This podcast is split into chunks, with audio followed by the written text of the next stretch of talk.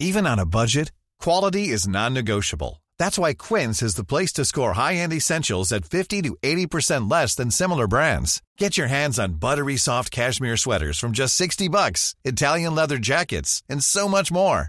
And the best part about Quince, they exclusively partner with factories committed to safe, ethical, and responsible manufacturing. Elevate your style without the elevated price tag with Quince. Go to quince.com slash upgrade for free shipping and 365-day returns.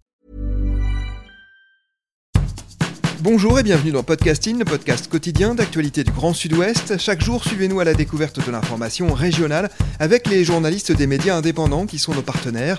Je m'appelle Jean Berthelot de Lagleté et l'épisode du jour vous est présenté par Marion Ruot de l'équipe Podcasting.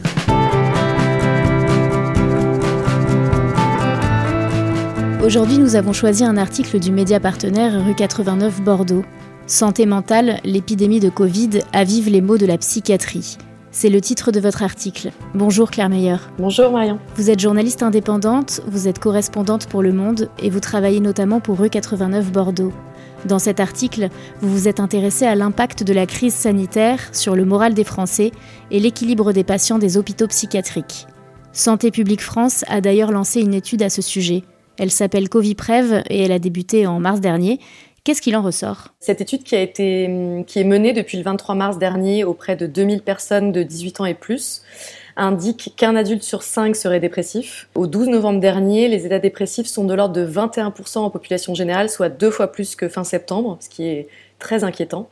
Euh, si le moral des Français était un peu remonté cet été, finalement, avec la fin du confinement, les vacances estivales, euh, la deuxième partie du confinement, le deuxième confinement n'a pas arrangé les choses loin de là. Les profils de population ayant une santé mentale plus dégradée sont, selon cette étude, les personnes déclarant des antécédents de troubles psychologiques, celles déclarant aussi une situation financière très difficile, les catégories socio-professionnelles inférieures et les inactifs les femmes et les 18-24 ans qui concernent euh, l'anxiété, la dépression, les problèmes de sommeil, ces troubles dépressifs aussi entre les phases de confinement et de déconfinement, précise cette enquête. Effectivement, entre ces deux phases, il y a souvent une amélioration, mais le confinement ravive, euh, comme le dit mon titre, les maux de la psychiatrie. Alors à Bordeaux, euh, le centre hospitalier spécialisé Charles Perrin s'est inquiet. Les psychiatres craignent notamment un effet boomerang une fois la crise passée sur de nouvelles catégories de population comme les jeunes et les adolescents. Expliquez-nous. Alors le profil des personnes touchées psychologiquement par la crise a changé par rapport au premier confinement, comme l'ont expliqué les professionnels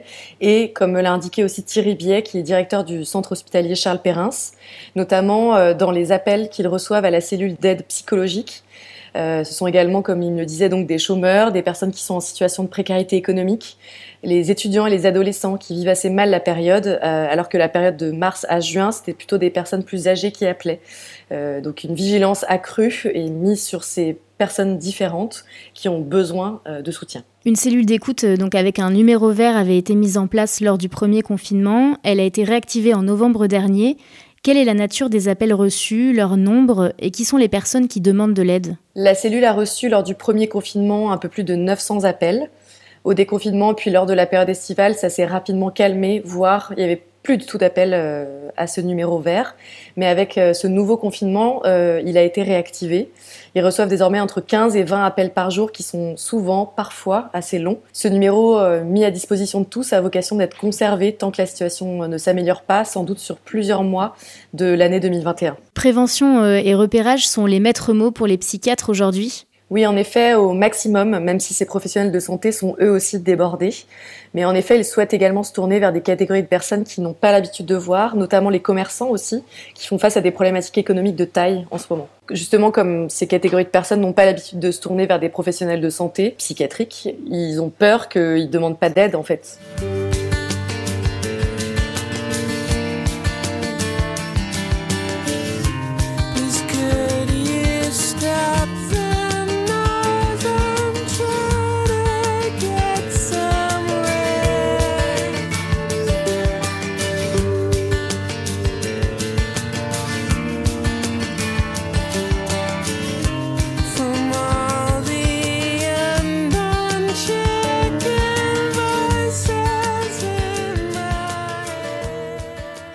Ces nouveaux patients ont-ils été concernés par le Covid ou ont-ils mal vécu les périodes de confinement?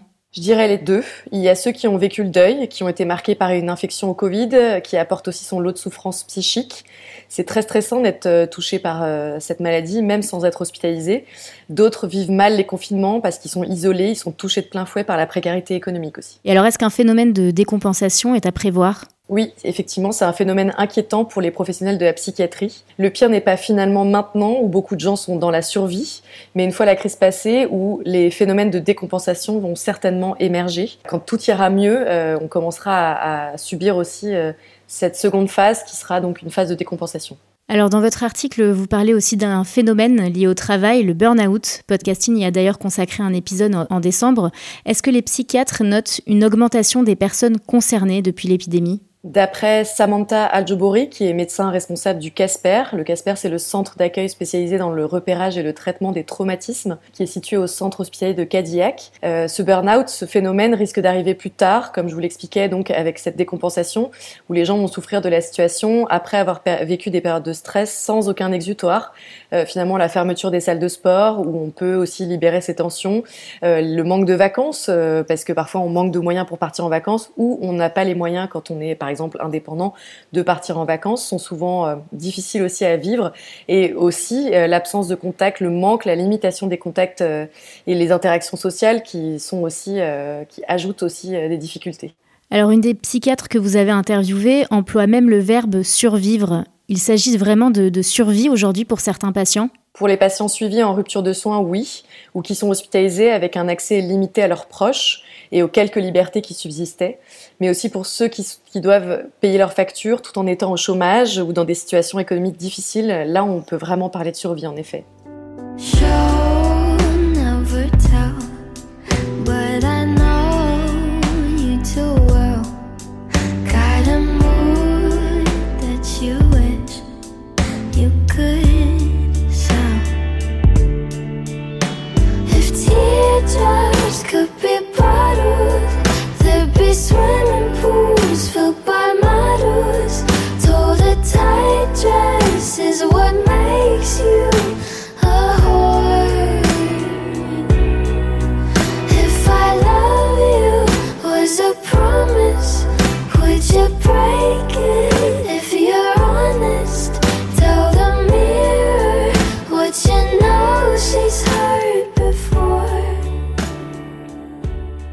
Alors de quoi ont besoin les populations les plus concernées? Qu'est-ce qu'elles attendent des dispositifs mis en place par les centres hospitaliers?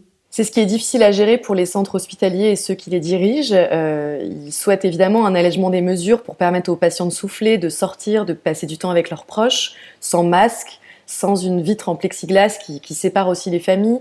Il faut savoir aussi que lors des réunions, lors des visites euh, courtes qui ont lieu dans les centres hospitaliers, euh, les proches euh, ne peuvent pas prendre leurs enfants, leurs familles dans les bras. Mais en même temps, il faut aussi les protéger de l'épidémie et d'avoir un embrasement du nombre de cas dans ces centres hospitaliers. C'est ça qui est difficile aussi à gérer. Et du côté des malades qui sont déjà suivis par le système psychiatrique avant l'épidémie, comment le deuxième confinement a-t-il été vécu? Finalement plus difficilement que le premier euh, pour ceux que j'ai interrogés. Au premier confinement, tout le monde était logé un peu à la même enseigne, confiné chez soi, avec très peu de sorties. Pour ce second confinement, c'est pas du tout la même chose que le premier. On l'a vu nous-mêmes, avec du monde dans les rues, les gens qui continuent à se déplacer. En revanche, dans les centres psychiatriques, les patients ne pouvaient pas sortir, les visites sont toujours limitées, on peut pas amener de vêtements, de denrées alimentaires. Surtout, ce second confinement a fait ressurgir les angoisses du premier, qui sont des angoisses très difficiles à gérer pour les familles de patients. Vous le dites, hein, les, les visites, même si elles sont permises, sont limitées et souvent très réglementées. Ces contraintes sont parfois éprouvantes et mal vécues par les patients. C'est d'ailleurs le cas du fils de Catherine. Vous pouvez nous en dire plus? En effet, le fils de Catherine a vécu deux confinements à l'unité pour malades difficiles de Cadillac. Euh, il a pu en sortir euh, à la fin de l'année, heureusement, donc il a été réintégré au centre hospitalier de Charles Perrins. Catherine m'a expliqué en effet que les visites étaient limitées à une heure, sous un barnum, avec un masque, cette fameuse vitre aussi en plexiglas, l'interdiction d'enlever son masque, d'avoir des contacts physiques, ne serait-ce que de prendre son fils dans ses bras. Il fallait qu'elle prévoie sa visite, qu'elle attende la confirmation.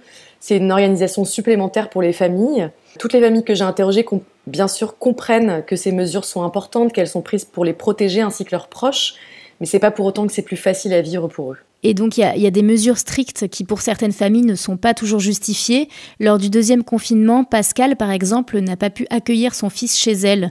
Les activités thérapeutiques et les groupes de parole prévus pour les malades et les familles ont été annulés. Quel impact ont ces mesures strictes sur ces derniers? Quelles solutions ont été proposées L'arrêt des activités a été très difficile pour les patients. Certains faisaient beaucoup de progrès, grâce par exemple au repas collectif comme le fils de Claire qui allait trois 4, 5 fois par semaine déjeuner avec d'autres patients en fait en communauté. Euh, cette fois-ci, euh, ces repas-là étaient euh, possibles, mais avec une distance réglementaire, un nombre extrêmement restreint dans les salles. Donc il n'y a plus du tout l'interaction sociale et les, les, bienfaits qui viennent avec, avec ça. Euh, les groupes de parole aussi de l'UNAFAM, qui est l'Union nationale de familles et amis de personnes malades et ou handicapées psychiques, ont également été arrêtés. Ils ont tenté de mettre en place un système de visio, mais pour les familles, parler de ces peurs, de ces angoisses devant un écran d'ordinateur à distance, ça a clairement pas pu être euh, possible. Pour l'heure, il n'y a pas vraiment de solution. L'assouplissement des mesures viendra malheureusement avec l'amélioration du nombre de cas de Covid, ce qui malheureusement a pas l'air d'être d'actualité. Il est de ces événements qui sortent tout le reste de nos pensées certaines circonstances qui nous stoppent net dans notre lancée. Il est de ces réalités qu'on n'était pas prêt à recevoir et qui rendent toute tentative de bien-être illusoire. J'ai pas les mots pour exprimer la puissance de la douleur. J'ai lu au fond de tes yeux ce que signifiait le mot malheur. C'est un souvenir glacial comme ce soir de décembre où tes espoirs brûlants ont laissé place à descendre. Du côté du personnel soignant, la situation est tout aussi pesante et éreintante. Il dénonce un manque de moyens, une colère qui était là bien avant l'épidémie. Hein. Quelles problématiques rencontrent les centres hospitaliers spécialisés de Charles Perrin et de Cadillac en Gironde? Un manque de moyens humains tout d'abord, avec la difficulté de, pouvoir recruter des infirmiers et des infirmières, puisque c'est un métier qui est difficile, qui, euh, attire beaucoup moins qu'avant, surtout avec euh, les salaires qui ne sont vraiment pas mirobolants par rapport à la difficulté aussi du travail. Et comme dans la plupart des hôpitaux en France, la fermeture de lits tandis que le nombre de malades, comme nous l'avons euh, expliqué précédemment, risque d'augmenter avec cette crise. Le, centre hospitalier de Cadillac a par exemple perdu en effet des lits, euh, sauf que la population à Bordeaux et dans sa, métropole augmente. Le nombre de malades psychiatriques risque d'augmenter aussi avec cette crise, mais il va y avoir un, très peu de lits, euh, alors que ce sera vraiment nécessaire. Et alors comment le personnel soignant de ces centres hospitaliers spécialisés appréhende la troisième vague? Très difficilement, puisque la deuxième vague a déjà été très éprouvante pour eux. Ils sont épuisés, euh, ils sont fatigués de devoir aussi remplacer ceux qui sont en arrêt maladie, car eux ou leurs proches ont ou ont eu le Covid. Euh, certains n'ont presque pas eu de congé. Euh, la pression commence réellement à se faire sentir et c'est une situation vraiment difficile pour eux. Avant de conclure cet épisode de podcasting, j'aimerais savoir, euh, Claire, ce que vous avez pensé de ces familles que vous avez rencontrées et des soignants qui se battent pour exercer leur métier dans les meilleures conditions possibles. Euh, les avez-vous sentis résignés et découragés ou au contraire euh, confiants dans leurs combats respectifs? Du côté des familles, euh, je pense que la plupart des, femmes, puisque ce sont des mamans principalement que j'ai interrogées, elles continueront toujours à se battre pour leurs enfants quoi qu'il arrive. Euh, finalement, cette survie aussi euh, de sauver sa, famille reste ancrée en elles, même si elles vivent vraiment des difficultés et qu'elles doivent s'accrocher. Le personnel soignant aussi, puisque c'est souvent un métier de vocation, c'est un métier où on on s'offre à l'autre, on donne ses capacités pour l'autre.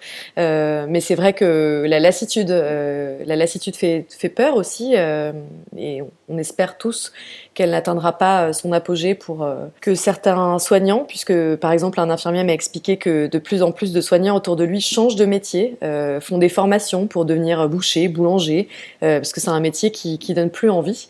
J'espère qu'ils seront toujours là, en tout cas, pour prendre soin de nous. Merci beaucoup Claire Mayer d'avoir été avec nous. Merci à vous. Je recommande vivement la lecture de votre article. Il s'appelle Santé mentale, l'épidémie de Covid, à vivre les mots de la psychiatrie et il est à retrouver sur le site de rue 89 Bordeaux. Merci Marion Ruot, c'est la fin de cet épisode de podcasting, production Anne-Charlotte Delange, Juliette Chénion, Lisa Feignet et Mathilde Leuil, iconographie Magali Marico, programmation musicale Gabriel Taïeb, réalisation Olivier Duval.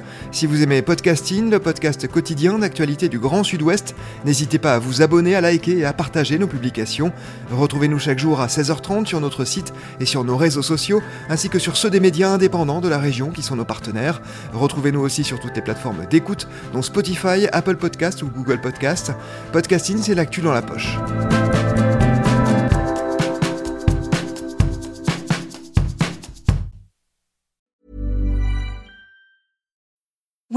Need mealtime inspiration, it's worth shopping Kroger, where you'll find over 30,000 mouth-watering choices that excite your inner foodie. And no matter what tasty choice you make, you'll enjoy our everyday low prices, plus extra ways to save, like digital coupons worth over $600 each week. You can also save up to $1 off per gallon at the pump with fuel points. More savings and more inspiring flavors make shopping Kroger worth it every time. Kroger, fresh for everyone. Fuel restrictions apply.